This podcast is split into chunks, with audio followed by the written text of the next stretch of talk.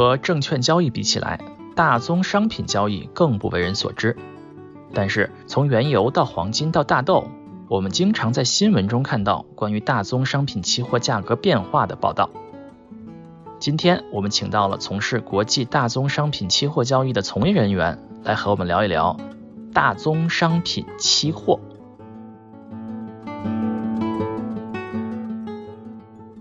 这里是牛油果烤面包。大家好，我是斯图亚特。今天我们有幸请到了在芝加哥经济计算机系毕业，毕业后在美国、中国、欧洲从事商品期货相关工作的笑伦，来到我们节目，来给我们聊一聊大宗商品的期货交易。哎，大家好，大家好。对，一说到这个芝加哥大学啊，一说经济啊，我们就是大家就想到了这个芝加哥经济学派，是吧？像弗里德曼那些人经济学派，啊，这个孝伦在上学的时候，觉得芝加哥大学会真的受到这个学派影响吗？我觉得还是蛮明显的吧，就是你从经济系来说，大概思路是差不多的。然后我们学校的经济系应该说是比较偏理论的。所以说实话，我从浙大的经济系学出来以后，呃，可能和其他学校的相相似的学科比较起来，这个实用性的技能可能没有那么强，因为我们我们经济课上一直是在做题啊，啊，所以真的是还是比较靠是像什么弗里德曼呀这这套东西是吗？真的是，就是我是在本科嘛，所以本科对于这些呃比较深的东西其实没有那么没有那么明显。但是比较有意思的是，这些得奖的这些教授真的会上课啊！哦，真的，有一堂课我记得上了是两个诺贝尔奖的教授上的，然后加上一个助教，最年轻的助教也六十多岁了。那哦，就是一一堂课两个诺贝尔奖获得者在上啊。那个是一个讲经济和环境的还是什么课，我都不太记得了。但是 大牌还是有的。啊，确实很厉害啊！您作为经济学毕业啊，现在在做这个金融贸易啊，您觉得在本科时候的训练有多少能够应用在工作中啊？我先这个纠正你一个概念啊，就是说你说金融贸易，其实我们这个工作和金融的关系不是太大啊，没有关系啊，就是那应该叫什么呢？叫贸易是吧？其实你可以说贸易，就是贸易是我们这个现货的行业是贸易，但是我具体从事的这个职位是做交易。做交易就是你，比如说你有各种说法，交易员也好，什么操盘手也好，啊，是这么一个性质。但是我们这个行业是做贸易。说贸易，主要我联想起国内一说做外贸的，就是属于倒买倒卖的那种，投机倒把那种感觉啊。我们这个行业性质就是就是这种投机倒把，这种哦，真的低买高卖啊。这个您要说您的这个工作，如果在英文里面怎么说？Commodity trading，commodity trading 啊，就是叫。大宗商品交易是吧？叫大概叫对，commodity 是大宗商品，trading 其实你可以说是交易，但对吧？贸易应该是 merchandising，就是我其实我本身是不太接触现货，我本身只是做一个呃盘面上的一个交易，所以我也不太涉及到 merchandising，就是贸易这一方面。嗯，好，回到刚才的问题，就是您本科的经济学的训练啊，大概有多少能够用在工作中？其实简单来说非常少。第一个就是说，具体的知识我能直接用的是很少的。呃，我觉得唯一有一点帮助的，可能就是说，啊，这个宏观的经济新闻，那我可能直接就能看懂。但是这个东西其实门槛也不是很高，你经过一些基本的训练，这个东西也很容易懂。你比如说，这个美联储要加息啊，那这个东西有什么影响，对吧？但这个对于我们农产品来说，呃，影响其实没有那么大。但是有一个有意思的事儿，就是我觉得经济学的这个思维框架，啊，对我做交易或者说对我做量化交易其实是有帮助的。我刚才说我在大学的时候做了很多题啊，就是我们经济呃经济课上的，他们这些很多的问题都是很都是一样的一个逻辑。什么逻辑呢？就是说他把一个具体的问题给你抽象成说，OK，在给定的一二三这个条件下。我们要对某一个变量进行一个最小还是最大的优化，就是它有这么一个抽象的这么一个过程。那我觉得这么一个过程对我在做量化交易、在研究策略的时候，呃，我觉得是有一些帮助的吧。嗯，就是说这个训练能够帮助您把这些一个具体的一个事情把它量化，是吧？把它变成一个可以在数学上解的问题。可能更多是一个思维框架吧。可能具体的知识，我觉得经济学可能帮助没那么大，帮助更大的可能是我的 minor，就是我的辅修的这个计算机这个编程技巧，那直接是用上了。嗯，有意思。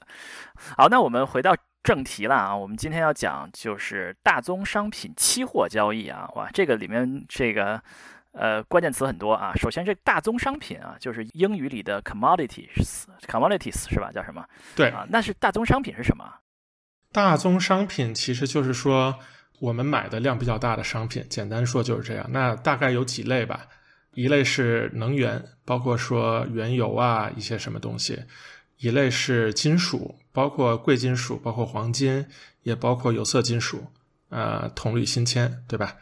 然后这是第二大类，第三大类就是这个农产品，包括小麦啊、大豆啊、玉米啊，或者你可以说糖啊、咖啡，这个都算。其实主要是这么几大类。我们一说大宗商品这个东西有多大呀？就我我们平时也也要去店里买大米嘛，是吧？那应该就不能算大宗商品吧？大到什么程度呢？我拿中国举例好了，中国的大宗商品一般来说是十吨一手，就是说你最低买的单位是十吨。哇，十吨啊！就是农产品，农产品，农产品一般是十吨，可能不光是农产品，很多其实都是。我要买黄金，也要买十吨黄金。黄金好像不是，黄金那个量是很小的。黄金因为本身很贵嘛。我们说的这个交易啊，就是十吨级的这个交易啊。大多数的农产品可能是这个是中国的期货合约，呃，美国的期货合约具体还会比这个更大一点。但是因为美国用了一些比较奇怪的单位，我没法给你直接换算。比十吨还要大，比十吨应该会大很多啊。刚才已经提到了期货交易啊，那期货这个东西是什么呢？期货，我们简单来说就是远期成交的这个商品啊，远期成交的货。远期成交就是我现在不成交，我现在先先说个协议。我给你举个例子吧，你比如说你今天去加油站加油，然后你发现哎今天油价便宜，对吧？那你能不能跟老板说，那这个价格好，我今天给你好多钱，你能不能未来一个月都按这个价格给我加油？老板肯定说不行，对吧？因为这个是今天的价格，明天就不是这个价格了。那你说明天的价格是多少呢？老板说他也不知道。所以第一个问题就是说，这是一个现货市场，就是它只有当前的货。所以期货解决的第一个问题是它有一个远期商品的市场。意思就是说，你比如我现在买大豆，我可能买今年九月的价格，我有今年十一月的价格，我有明年三月的价格、七月的价格、十一月的价格，就是它可能是能够让你按照。呃，在这个市场上买一个远期的或者卖一个远期的价格，这是第一个解决的问题。嗯，就是说我我现在可以买到几个月以后的东西。对，但是现在定价，现在就定了，定下来，现在把价格定下来啊。对。第二个问题就是说，那你比如说你去加油，对吧？你你跟老板说买远期，老板说没有，那随便来一个哥们儿说，那我卖你，你把钱给我，你也不敢给，对吧？你也不知道他是谁，所以第二个解决的问题就是说一个信用风险。那么期货第二个要求是说，它是在这个正规的期货交易所为市场的一个交易，它是有一个标准化的合约。交易所的意思就是说，所有人都要按照跟交易所有一个有一个非常标准的一个一个流程吗？是这样，就是说交易所它发产品，它发什么产品呢？它发的是这个产品的合约。比如说我这个大豆期货的合约，标准合约就是说，你比如说我什么时间开始交易，那么。我的交易的量级是多少？比如刚才我说的十吨或者多少？比如说，那我这个最后结算价格怎么算？每个月的这个期货的价格，呃，结算价格是具体是呃，这个期货过期前十天还是前十五天？甚至是说你这个产品具体是要什么样的质量，在什么样的仓库，以什么样的生铁水来交货？那么这个都是一个标准合约，就是说我买大豆不是说那咱们再来谈咱们买什么大豆，这都是一个标准的，所以它是一个大宗的，嗯，就是说非常标准。我们有大豆有什么级别，在哪儿哪儿哪儿哪儿交货，这样都是对的标准的。然后它你刚才提到有不同的级别，对吧？不同的级别它可能会有规定好的生贴水，啊，英文叫做 premium or discount，它就是说，你比如说我买的大豆，假设随便说二级是标准的价格，那我交的是一级的大豆，那可能比你这个二级的价格，它就默认就贵十块钱。哦，还有这么回事？你还可以交割这个还不一样的级别？这个都是合约里边事先规定好的，就是说我到底这个合约的标的是什么样的货，什么样质量的货，这个严格到什么程度呢？他会说你交的大豆里边杂质的比例是多少，这个最低的蛋白比例是多少，它会有质检的流程，就是他保证你交的你在这买的货是一样一样的货。嗯，哇，这个厉害了，就是说买的我就是放心产品。它也不是说你是品牌或者是什么，但是它对质量的要求是很高的。这样我能保证说，我今天买的一手和我明天买的一手是一样的东西。嗯，有意思啊。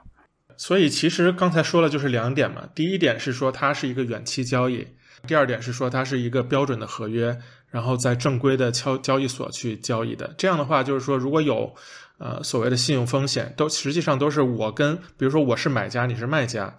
我们的合约最开始都是跟期货交易所来来来签订的嘛，相当于是因为你买的是期货交易所的合约，那么那这个风险就是你的期货公司和你的期期货交易所来来承担，你也就不用担心说你对方是不是骗人的，对吧？这些东西这个风险是一个相对可以管理。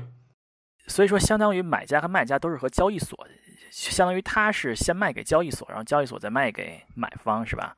就是说，我跟你最开始是没有没有签约的，我跟我都是跟交易所在进行交易，但实际上我跟交易所不是对手盘，交易所在里边会收手续费，期货公司在里边收手续费，然后你的买方和卖方实际上都不是一个零和的游戏，实际上是复合的游戏，因为我们都有手续费要交出去。期货英语怎么说呀？期货英语叫做 futures，就 futures 啊，我们说这个 futures 就是期货。其实普通人听到更多的期货啊，现在啊，因为就股指期货对吧？因为大家在这个证券市场上，你可以买股指期货啊。那这个商品期货和股指期货它性质一样吗？接着你刚才的说，你刚才说期货的英文是什么？我说 futures 对吧？所以当时我们这个行业有一个笑话，说有一本书叫做 Futures and Options，中文翻译叫做啊未来与选择，实际上是期货与期权。未来与选择，那股指期货包括我刚才说的商品期货，都是一个衍生品 （derivative）。什么意思呢？就是说它是本身交易的东西是有一个标的的。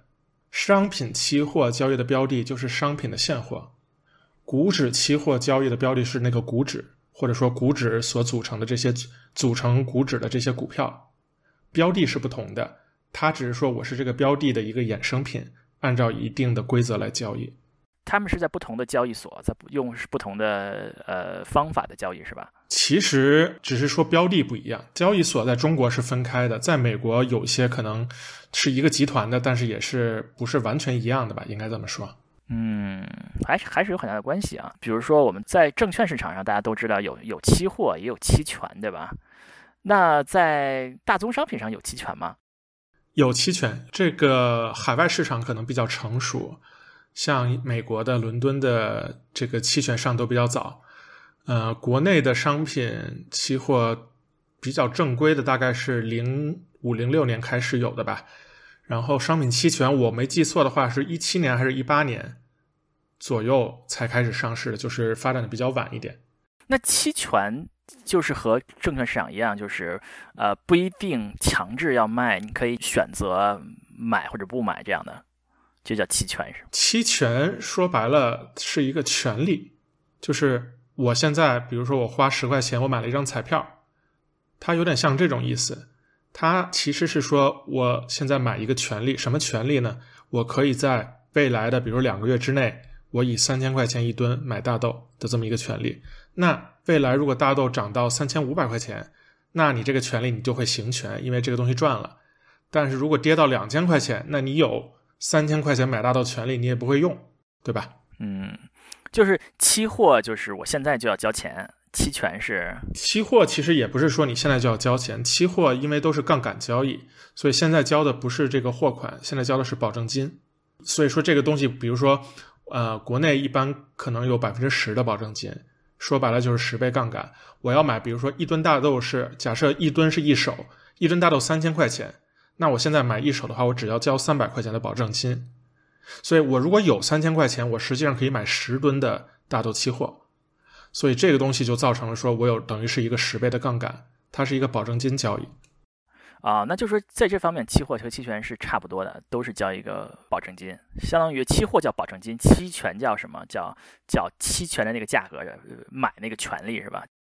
那个会更便宜，因为那个实际上那个实际上是一个和期货价格是独立的一个东西，所以它可能不是说按照你三千块钱一吨的这个大豆来定价，它可能就是一个独立市场，比如十块钱，我十块钱买这么一个权利，你要不要？杠杆会更大，但那个东西风险是相对更加可控，非常有意思啊。我们说到期权，就是在未来的时候啊，买一个未来的啊商品的合约。但这个例子，我们在这个我们不可能说大家真的去加油站买这个期货，对吧？但是现实生活中，什么公司、什么企业来使用期货这个东西呢？简单来说，应该有两大类吧，一类是市场参与者。一类是投机者，市场参与者就是说，你比如说我是做这个白糖期货，那这个市场参与者可能就包括糖厂，可能包括进出口商，甚至可能包括这个产地的农民，他们是利用这个期货市场来对冲自己的风险。另外一方面就是这个投机者，包括一些基金呀，国内可能这个散户或者说个人投资者也比较多，呃，主要是这两类的参与者。既有在这个生产啊、销售啊这个过程中的这些人，也有就是投机者啊。那我们说到期货，它最终期货期货是需要交割的吗？是这样，就是说期货实际上呃本身出现这么一个东西，实际上是给农产品这个管理风险用的。就最开始的期货就是从农产品来的，所以它一定会有这个交割机制。交割机制实际上是保证。你这个期货的价格和现货是挂钩的，而不是说就是完全没有关系的。但是真正现在呃交割的比例在成熟的期货市场都非常小，可能百分之三到百分之五。哦，这么小？对，其实利用期货去交割的呃其实是非常少的。但是因为有这个交割的机制，我能保证说期货的价格、期货的基本面和现货的价格。是挂钩的，而不是说啊空中楼阁就完全没有关系的。所以说，你要是真的买了期货啊，不交易还真的是必须要执行的，是吧？对，因为你有这个期货，实际上你是相当于跟这个交易所有一个合约嘛。那么你首先你他会审查你的资格，比如说你如果是个人投资者，就是说或者说你是散户，你是一个投机者的话，你不能拿着你的头寸进交割月的。就他根本不会让你拿到交割月，你是不允许的。就是说，在交割那一个月前一个月就需要，或者是前一段时间就要，呃，必须要卖掉，是吧？必须要卖掉，因为你没有，你没有告诉他我有这个能力，我有这个资格，我来接货或者交货。那不是会出现会事故了吗？说这个价格太高了，那就要挤兑上去了，让这些人要卖嘛？对，这个专业的词儿叫逼仓。那这个事儿就是说，我们为什么在是今年还是去年，我已经都过糊涂了。那个石油，石油是负的，是吧？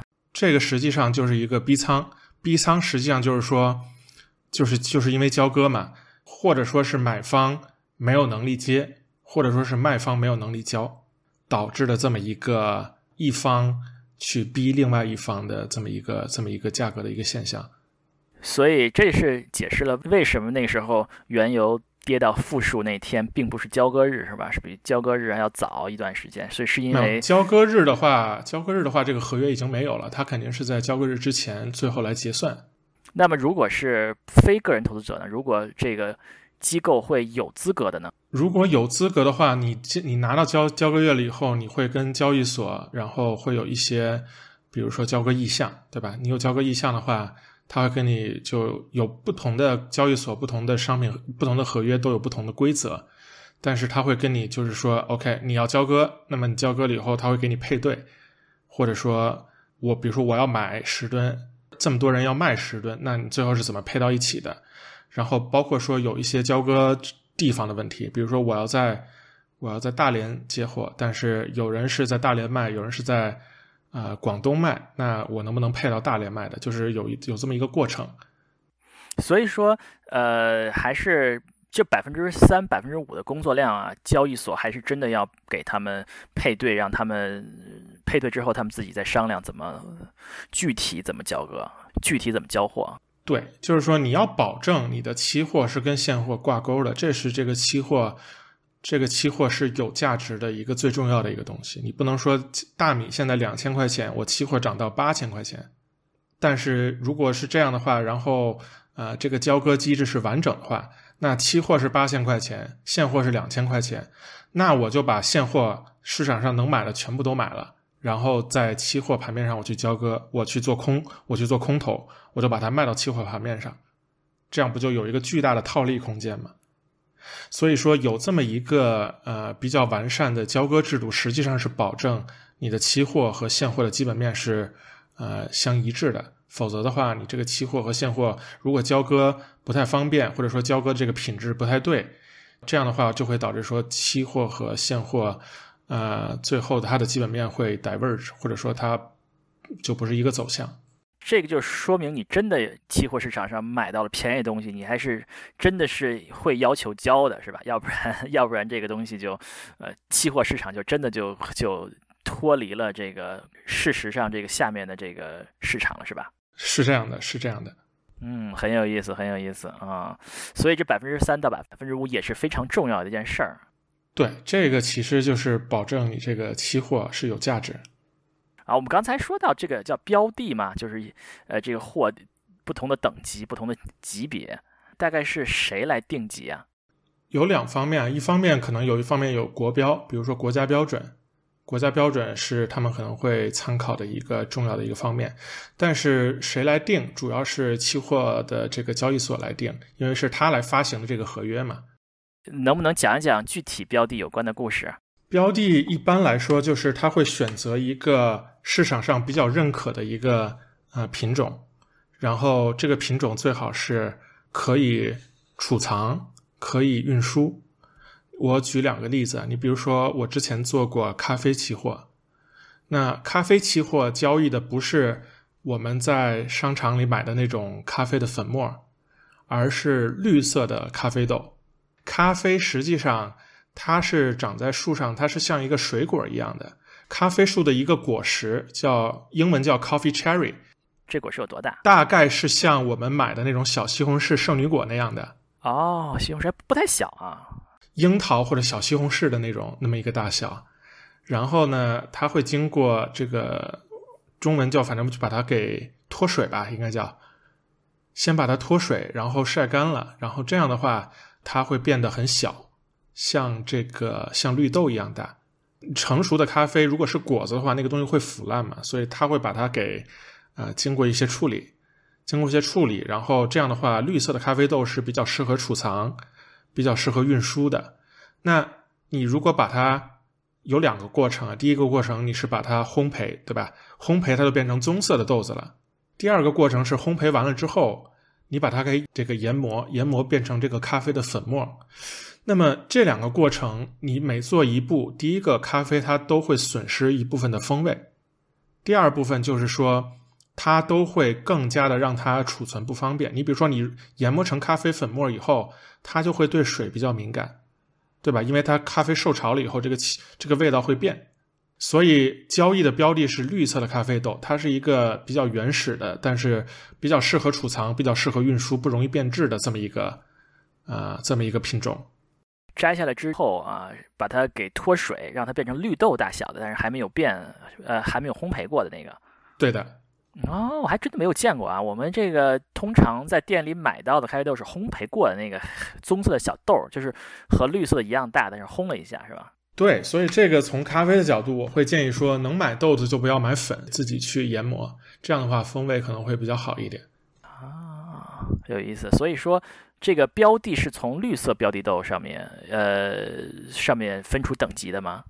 具体的等级可能是看产地啊，那这个东西可能就比较复杂了。但基本上是以这个绿色的咖啡豆作为一个标准的一个标的。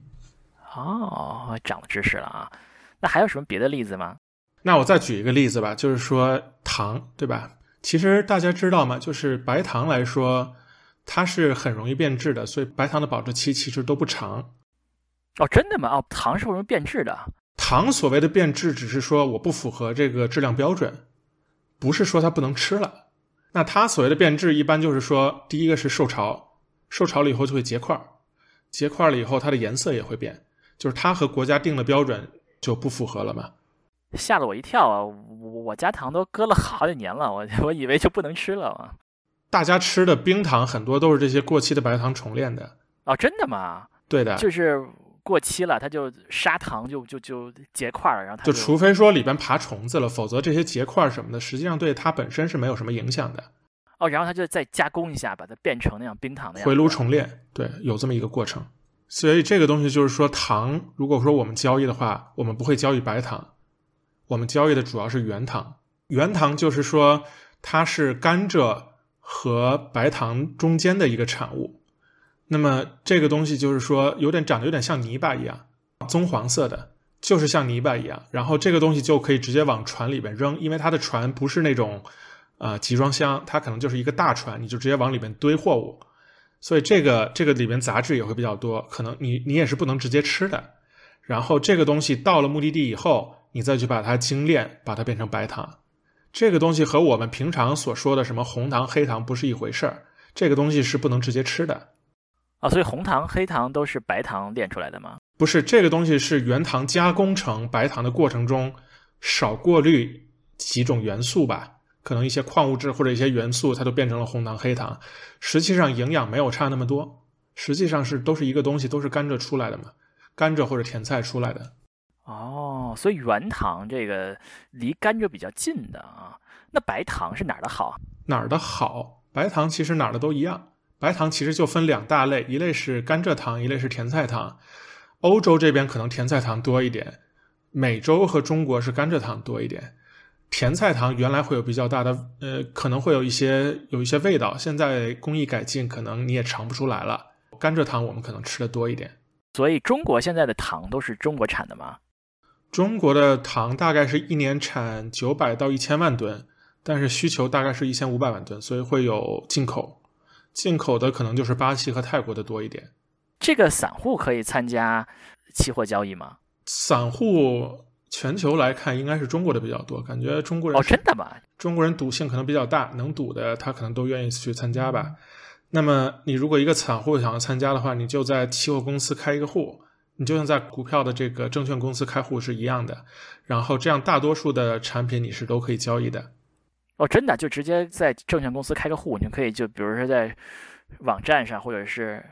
呃，手机上就可以交易这些期货，买卖多少多少多少十吨的这十吨的那个。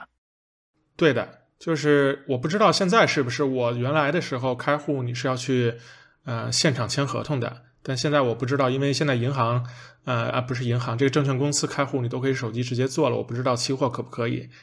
但是开户是很容易的，然后你只要链接一个银行账号，这个和你在手机上买卖股票是一模一样的。哦，为什么散户要做这些呢？它是因为更赚钱吗？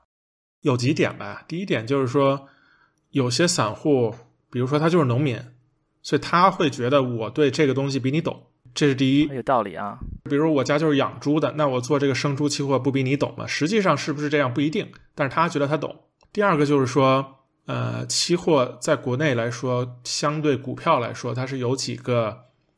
有几个特点吧。第一个就是说 T 加零，意思就是说我今天买的，我今天就可以卖。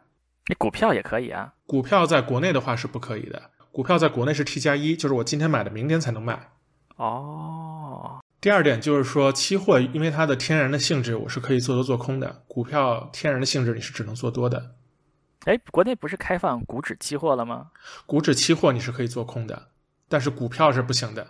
证券市场可能也是考虑到，我猜啊，可能是考虑到我国这个散户交易者比较多，所以可能是为了保护散户。说到这些大宗商品的期货和股票市场的比较啊，那它这个在市值上和证券市场比怎么样？呃，小之又小。以中国举例，中国所有的期货加在一起，可能就是几家上市公司的市值。哦，这么小？非常小的。你想吧，它所谓的市值就是说我实际上需要交易的这些糖的量，但是一家公司它可能，你比如说茅台，它可能会有公司的价值，就是它不光是我的 asset，它还有公司的价值，而这个东西就是说我买白糖，还是我买咖啡，还是我买大豆，还是我买钢铁，它就是这个货物的价值。不能这么算，对吧？所以说，大宗商品没有这个市值这么个概念啊，只有这种交易额啊这种上的。呃，它叫我们一般拿持仓来算，就是说有多少持仓都是很小的。这个东西，呃，你跟股票来比，你这么说吧，如果梳理一下金融市场的话，债券是很大的，外汇是很大的，股票是很大的，商品本身是很小的。商品里边，原油是很大的，呃，金属是很大的，农产品会小一些。农产品里边可能是谷物、油脂比较大，然后像什么咖啡、糖都是最小的，还有可可呀这些东西。所以这个就是大概一个是说，呃，一个量级的这么一个区别。所以你在你比如说你买理财产品，或者说你买一些什么基金的话，如果是有投资商品期货的，呃，理财产品或者这个基金的话。都会比较少，然后即使是有，它也会投的比较小。那现在期货呀，国际期货呀，呃，大概都在中心在哪儿？因为我们说到金融，我们就知道啊，有世界金融的这些交易的中心，叫像纽约呀、伦敦呀、啊香港啊啊这样这样的。那这个期货交易大概在什么地方呢？这个或者是大宗商品期货交易的中心大概在什么地方呢？嗯，其他行业我不是太了解。我说说我们农产品行业。呃，以交易所来说，美国的芝加哥和纽约是两个中心，然后伦敦是一个中心。这个是以交易所来说。那对中国来说是大连和郑州。但是以具体的参与者来说，美国可能东部啊，就是纽约周边、芝加哥周边是一个中心。在中国可能是上海比较多。然后亚洲的话，还有新加坡也是一个中心，呃，在欧洲的话，伦敦可能做农产品的少一点，在日内瓦的会比较多。像一些大型的现货商的一些交易总部都是在日内瓦。哦，所以中国的中心在郑州和大连呢。从交易所来说，因为中国最大的，呃，或者说农产品最大的两个交易所是郑州交易所和大连交易所，实际上参与者主要是在上海。呃，就是尤其是投机的基基金来说，可能上海比较多一点。上海、江浙沪这一部，因为我们都很多人都买股票嘛。那说起大宗商品，就很多人就会想到会买一些 ETF，对吧？像买一个黄金，就什么 GLD，白银就什么 SLV 啊，或者什么之类的。那这个金融化的这些叫什么？这些大宗商品和这些期货有什么关系吗？这个东西应该是以期货为标的的衍生品。就是说，他有这么一个公司，他可能一头是卖你这个，另外一头他自己会买一些期货来，呃，对冲风险。等于你买的是一个，比如说黄金期货的一个衍生品。哦，那比如说我们投资股市的啊，一般在这个应用里面都都可以在买这些，很多人都会买一些这样的。那他买这些东西靠谱吗？那就取决于你对手方是谁了。你觉得你对手方的这个公司靠谱吗？他有没有信用风险？会不会拿了你的钱，然后明天就走了，或者说我破产了？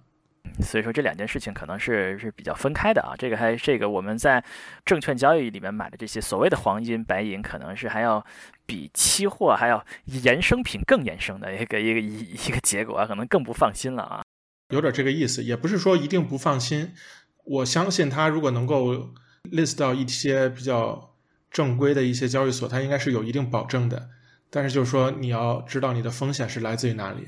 好，我们这个笑伦给我们科普了一些这个大宗商品期货是怎么回事啊？哎，之后能不能给我们聊一聊？哎，您平时这个工作是什么样子的？是怎么决定是买什么卖什么的？我的工作是量化交易，所以我们实际上是和大多数的交易者一样，我们也看基本面，但是我们是用量化的一种方法交易。对于我自己来说，我可能是我的工作可能百分之七十也是在写程序，然后写一些策略，然后那这些策略可能会有一些不同的 input，可能基本面是一个主要的 input，因为我现在啊所就职的公司是一个大的现货公司，我们有很大的呃基本面的数据的优势嘛，所以我们用这个优势，只是我们用量化的交易方法来做。嗯，基本面啊，就是就是说这个东西大概价值值多少钱？对的。那大概看哪几方面呢？啊，我们说的基本面肯定最主要就是供求基本面是吧？大宗商品的供求基本面一般要怎么看呢？大宗商品应该这么说吧，就是我把它分成两类，一类是农产品，一类是工业品。简单来说，那么都是这个供需关系啊来决定这个价格。那么对于农产品来说，可能主要是供给来决定价格；然后对于工业品来说，可能主要是需求。为什么呢？因为农产品来说，我的需求一般来说是相对稳定的。或者说有一个比较缓慢，比如说一年百分之一、百分之二的一个增速，对于大多数农产品来说应该是这样的。但是我的供给是比较不确定的，供给的不确定看两方面。第一方面是因为农产品的供给就是它的产量嘛，产量是怎么来的呢？产量就是面积乘以单产，面积我今年种了多少，我明年明年我还种不种，这个是一个方面。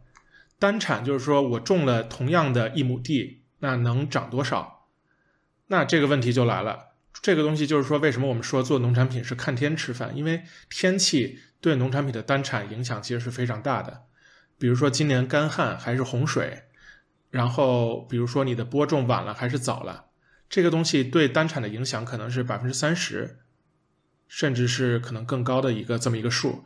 但是你每年需求的一个波动，一般来说不会有这么大。它的供需的波动主要来自于供给，所以我们说农产品的价格也是供需决定，但主要我们关注的是呃供应这一方面。但是工业品这个东西正好相反，因为工业品的产量是相对固定的。比如说咱们中国就是这么多工厂，工厂的产能就是这么多，那我今年一年就是只能炼这么多的钢铁。假设没有一些政策影响的话，那我也是希望保持我的开机率啊，维持在一个比较高的水平。所以基本上我的产量，呃，变动是比较小的，需求会变化比较大。需求比如说，呃，大家今年买车买的比较多，还是说今年又搞了一个什么政策，房地产商开始造很多房子，这个是需求的一个变化。但是供给为了我工厂来说，我一般不会说今天开机明天停机，因为开停机其实都是成本是挺高的。然后我的产能的扩建也不是说，哎，我发现需求好了，明天我供应我就可以供上去。我建工厂，要审批，要环评，要一大堆手续。所以这两个农产品和工业品来说，呃，都是供需，但是可能更重要的方面是相反的。那能源呢？像原油这种是看什么呢？原油我接触的可能比较少，我猜更多的是看需求。那您是做农产品为主的是吧？那在您过去，比如说七年内，有没有看到有什么这个农产品的什么大涨大跌的这个这个趋势啊？有没有遇到什么事情？很多啊，像比如说去年来说，大豆就从八百美分一下涨到了一千一百美分，其实是相当高了，因为这个东西都是有挺大的杠杆的嘛。你比如说中国的股票涨跌停百分之十，但是中国的期货涨跌停都是百分之五。为什么去年就大豆涨这么多呢？主要可能也是有天气的影响，就是欠收了，是吧？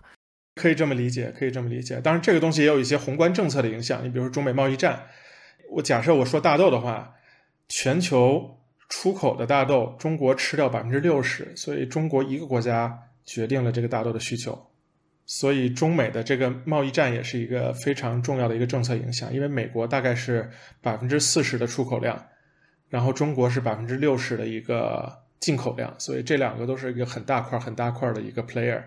既然说到了这个贸易战啊，就贸易战就是美国加关税嘛，就中国也也有一些反制啊，也都加一些关税啊。怎么看关税对于价格的影响呢？我先不说啊，政策上的 implication。你比如说，即使是美国的便宜了，中国也不买，对吧？这个我先不说这一方面，主要的就是说那。我的成本变了，比如说美国大豆三千块钱，巴西也是三千块钱，到港都是四千块钱，这是原来的情况。但是现在加了关税以后，美国到港可能就变成六千块钱了，那我就会去买大巴西的大豆，所以美国的大豆需求就少了，所以美国的大豆会会跌。别的国家不会买美国大豆吗？哎，所以现在就是这么一个情况，就是说中国从在贸易战和解之前，中国主要就是买南美的大豆，然后其他的国家呃买美国大豆。但是中国一个国家的消费量太大了，所以对市场影响肯定比其他的任何一个国家，或者说比其他国家加起来都大。哦，所以说因为中国买的多啊，百分之六十都是中国买的，中国就不买美国了，所以美国的这个大豆价格立刻就会跌下去啊。对的，它的需求减少了嘛，哇，所以看来这个贸易战啊，作为两中美两个大国啊打贸易战啊，加关税啊，看来确实是会对价格有一个比较大的影响。所以这个事儿你想明白没有？这个事儿是说美国卖的便宜了，中国买的贵了，那钱谁赚了呢？南美赚了啊，有道理。但这个事儿其实你从另外一方面想也非常有意思啊。我们之前经常会说帝国主义封锁我们，不卖给我们东西，结果你发现打贸易战是帝国主义拿着枪逼着你去买。这个好像和我们想的也不太一样。对，哎，这个也是很有意思一件事情啊。所以，对于农产品这件事，呃，您主要做农产品期货，是不是对于这个贸易战这件事情，应该还还是比较关注的？哦，这个事儿在当时，当时我就是做大豆嘛，这个东西影响非常非常大。我们其实平常不会太关注一些情绪啊，或者说也不是说情绪吧，或者说啊新闻啊消息面的东西。但是从一八年开始打贸易战以来，我们交易员都是盯着川普的 Twitter，川普一个 Twitter 能把这个大豆从涨停到跌停，就他发一个 Twitter，十分钟之内这个价格会有巨大的波动。最开始中国国内都不太适应，因为可能还有一些网络的一些因素。发现你没有这个东西，你就吃亏，所以大家也都掌握了技术。一般来说，比较成熟的市场不太会因为这样的东西有比较大的波动嘛。但是大豆是从这个时候从一个相对比较市场化的品种变成了一个比较政策化的品种。我们刚才说了一下这个关税啊，您刚才说到这个农产品这个产量要看面积乘以单产是吧？那这个面积是怎么决定的呢？面积是怎么决定的？面积第一个，比如说拿中国来说，它可能会有一个耕地的红线，你不能低于这个面积，对吧？你不能占用农田。但是对于农民来说，他一般决定的是几点：第一点是我还种不种地？你比如说我种什么我都亏，那咱们就进城打工，对吧？那就别种地了。如果说我种地的话呢，那这个问题就是说种什么？一般来说，很少会有说一片土地。不管是土壤性质也好，它的地理性质也好，我只能种一个作物。那这个很大程度上就取决于说，我是种大豆还是种玉米，我是种甘蔗还是种柑橘，还是我种桉树，就是说主要是取决于它种什么，这个东西会影响面积。那我怎么来决定我种什么呢？可能我会参考一些前期的价格，可能我会对未来价格，或者说通过期货远期价格，我有一个预判。或者说我对政策我有一个了解，比如说国家不主不鼓励我种这个，或者说我知道现在中美打贸易战，那咱们作为美国农民就别种大豆了。就是他可能是这几个方面来选择。就是大宗商品交易的这些交易员呢，他怎么能够估计这些农民都种的是什么呢？或者说估计他会想种什么呢？那这个东西就是生产的整个一个流程嘛。生产流程第一步是种，种了以后是长，长了以后是割，对吧？种的时候。比如说，我们像我们比较大的现货公司，我们在产地是有研究员的，我们会去地里跑，我们会有很多的采样点来看这个面积有什么变化，这是第一个。第二个，可能有一些卫星的技术，我们来去通过卫星图像来分析这个面积的变化。哇，说这个还是个高科技啊啊！那有专门的公司卖这样的信息吗？比如说他们卫星采样了，或者说他们呃去到处跑了，然后他们卖给这些交易公司。产地是有的，但是我们一般都会自己做，就是可能有一些没有这些资源的公司会去买，但是我们是有资源的，我们可能就自己做。然后这个是一个，然后美国农业部也会做，美国农业部做的一般是很权威的一个数，全市场都会看，但是我们会在他们之前，我们就自己先有一个自己的观点，不光去跑去说去去去统计，我们也会给农民发问卷，问他的种植意向什么的，包括美国农业部也会做同样的事情。那看来这个东西，个人投资者要和机构拼这个基本面，看来还是比较难的。所以这个事儿你想一想就很有意思，因为你做股票的时候，基本面是公开的，而且基本面是呃是公平的。就是说，它公司的基本面数据可能一年只有四次，对吧？那可能有一些公司会额外的做一些调研，去研究它的一些东西，去做一些其他的一些研究，对吧？因为它的标的是公司。那我作为一个上市公司，我有一个义务去披露我的这些数据，但是我们交易的标的是商品，没有人有任何义务给你披露任何数据。那所以就是你知道了你就知道了，你不知道了那对不起，你就是不占优势。嗯，那看来是交易大宗商品啊，呃，散户看来还是不要太看基本面。散户看基本面可能更多的是二手的、三手的信息，我们这样的公司会有一个比较一手的信息。除了产量以外，还有什么别的那么一些基本面的影响吗？除了产量，可能最主要的就是需求吧。需求对于农产品来说，研究肯定是没有产量好研究的。原因是需求是比较呃比较分散的，产量这一端是比较集中的。你比如说，作为出口商来说，可能大豆全世界可能就大概十几家、二十家出口商，他们的数据可能相对比较集中。到了中国来说，大豆有可能有一两百家压榨厂，再往下可能是几千家饲料厂，再往下游是几万家、几十万家养殖户。所以这个东西数量级数量级的增长，所以对于需求来说，相对于供应端，它的参与者这个分散程度比较高，导致于我们去做它的数据的一些研究就比较困难。或者说，你比如说我举例来说，白糖，白糖的需求包括饮料消费、糕点消费，然后还有一些什么糖果消费这些东西，太分散了，没有一个比较好的数据去研究这些东西，反而是从。啊，生产端去抓比较容易。中国国内可能有一百来家糖厂，然后进口商就那么几家，这些的数据相对可能几成千上万的这些消费者来说，啊，更容易去研究。您说过您做过白糖是吧？那能不能举些这个白糖的这些需求研究的这些故事？白糖的一个需求的研究，我给你举一个例子吧，就是说中国和美国都比较多的一个东西叫做果葡糖浆，英文缩写叫 HFCS。你在美国买可乐，你看它的配料表，你一定能够看到这个东西就非常有意思。怎么回事呢？可口可乐在上个世纪大概是六七十年代，我记得是他为了去竞争百事可乐，他去搞了一个新的可乐配方，然后他把它推到市场上，好像叫新可乐，还叫什么东西？但那个东西受到消费者抵制，好像一两年就退出市场了。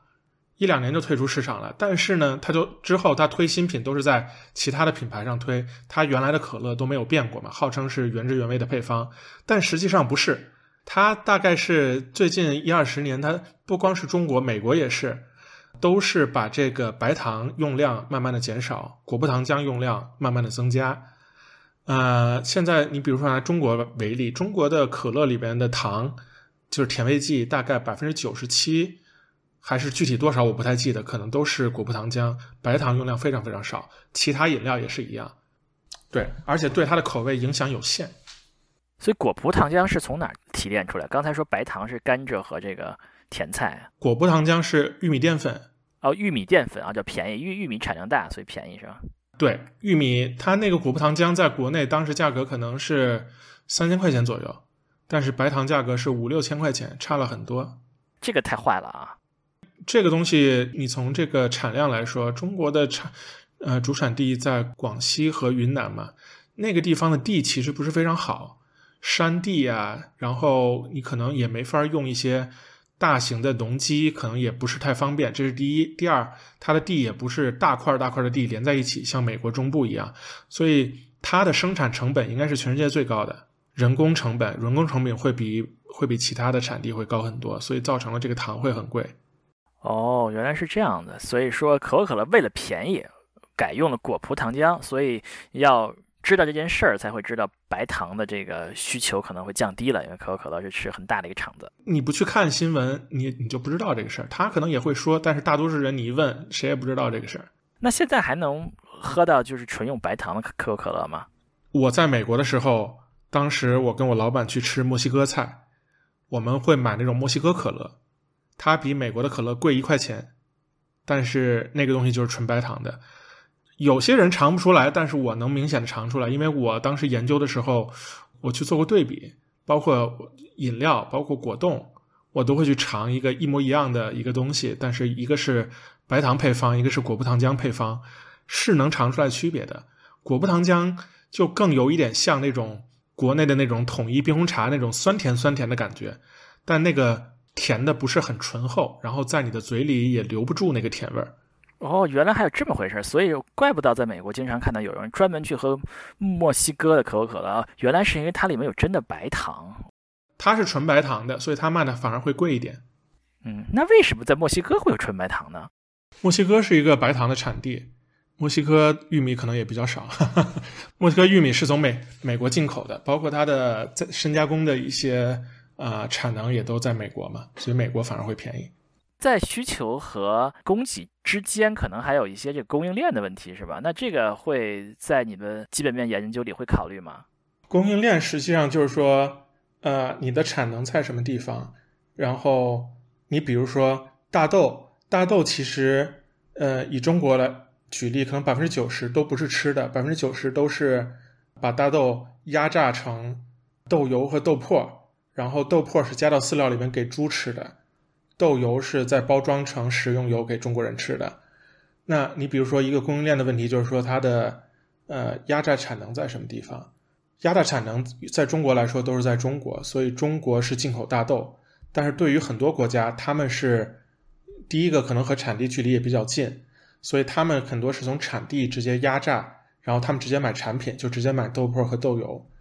你在压榨这一部分产生的价值就留在了产地，但是对中国来说，中国有这个产能，所以我们买的是原材料，我们是买的大豆，所以在压榨这一方面的增值是留在了中国。这个可能是跟地理因素，包括这个运输啊，然后以及和我们的产能因素都是有关系的。我们刚才说了贸易战啊，由于关税对于价格的影响，那您平时会关注国际政治吗？国际政治的其他方面还会对政治有影响吗？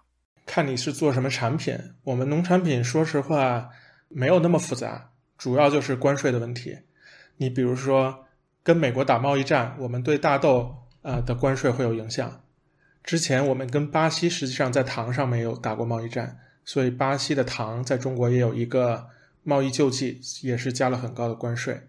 主要可能关注的是这么一个东西，但你像钢铁、铁矿石，可能跟澳大利亚。也会有一些纠纷，所以做这个行业可能就是关注和你行业本身相关的几个国家的一些政治的一些关系吧。那我们刚才说了这么多的因素，那怎么把它放在一起呢？来做出分析呢？我们一般是呃有一个工具叫平衡表，平衡表英文叫做 balance sheet。这个东西就是说其实很简单，上面是供给，下面是需求，减出来是库存。供给就包括了我的期初库存，然后我的产量和我的进口量。这个很好理解啊，那需求就是说我的用量和我的出口量，这个减出来就是期末库存。你如果说只看一个数，你就是去看这个库存是怎么变化，或者说如果说这个东西的消费量不是那么稳定的话，你可能去看一看那个库存消费比是怎么变化。这个东西就等于是把你的供给和需求结合在一起来看了。啊，然后最后根据这个用这个平衡表这个工具啊，把这些供求基本面都放在一起，然后最终看一个价格的。比如说，我们对未来一年的供给，通过我们去啊产地的研究员去跑地，我们对供给有有了一个大概的一个预估，对吧？那我们对需求，我们在消费国的研究员帮助我们做了一个需求的预估，我们把这个东西拼在一起，我们就有了未来一年的一个库存的变化。那我们会把这个库存。和这个，比如说我们会和往年同期比较，哦，那我们会发现明年三月份的库存可能是往年同期最高的，那我们可能就觉得这个东西是比较利空的。那我们会发现，或者说现在的库存可能是过去我也不知道过去两年最低的，那我们可能就觉得这个东西是比较利多。就是它是通过呃这么一个就是表格一样的东西，以月为单位或者以年为单位。把所有的这些信息整合在一起，然后我们通过库存的变化或者库存消费比的这么一个变化，和往年啊，或者说和之前去做一个比较，然后来得出一个合理的价格的一个区间，大概是这么一个过程。好，很有意思啊！我们刚才说了这么多的基本面研究啊，这听上去对我们散户也没有什么用啊。呃，有什么非基本面方面的呃研究吗？要要要看什么吗？这个东西其实非基本面的，其实很多人都在做啊，都在做什么？就是看图，比如说画均线，对吧？画均线，然后画一些通道，画一些什么头肩顶这些东西，这个叫我们叫做技术分析。实际上没什么技术，实际上这个有点像巫术一样的东西，但是它叫 technical analysis，这个是技术分析。另外一方面可能比较重要的是持仓，就是呃什么样的人有什么样的单。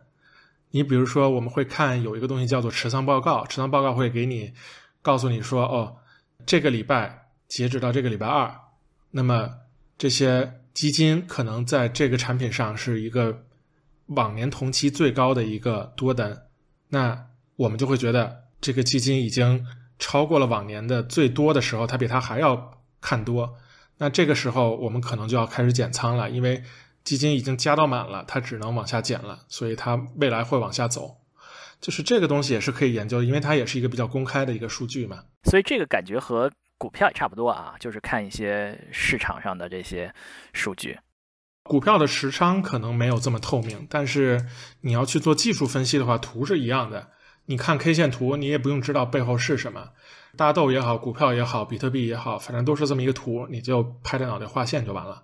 那你们有没有，如果光看技术分析，大概有多准？实际上，技术分析它的啊数据源实际上是价格，对吧？因为你的 K 线实际上都是价格，所以它的理论就是说，所有的呃所有的市场信息都反映在价格里面，他是觉得市场是有效的。但我们实际上觉得，我们通过其自己的经验认为市场没有那么有效，很多东西价格还没有反应，所以我们要做一些基本面的研究。但是技术分析的一个 assumption，一个假设就是说，价格已经反映了所有的已知的信息，所以我只需要看价格就好了。这个是它的一个一个逻辑基础吧。我们比较熟悉的就是证券交易啊，我们知道在过去十几年，证券交易有有一些新的趋势啊，比如说这种高频交易啊，比如说在过去几年开始有趋势，就是说没有交易费啊，就是你你买卖一两股股票也也钱都不用交啊，出现了比如说像这些指数基金啊，这个管理费是零啊这样的趋势啊，看来是是一个呃在金融市场上是一个创新频出的时代啊，但是在大宗商品期货上面有没有这样的这些？变化嘛，有没有这样的革新嘛？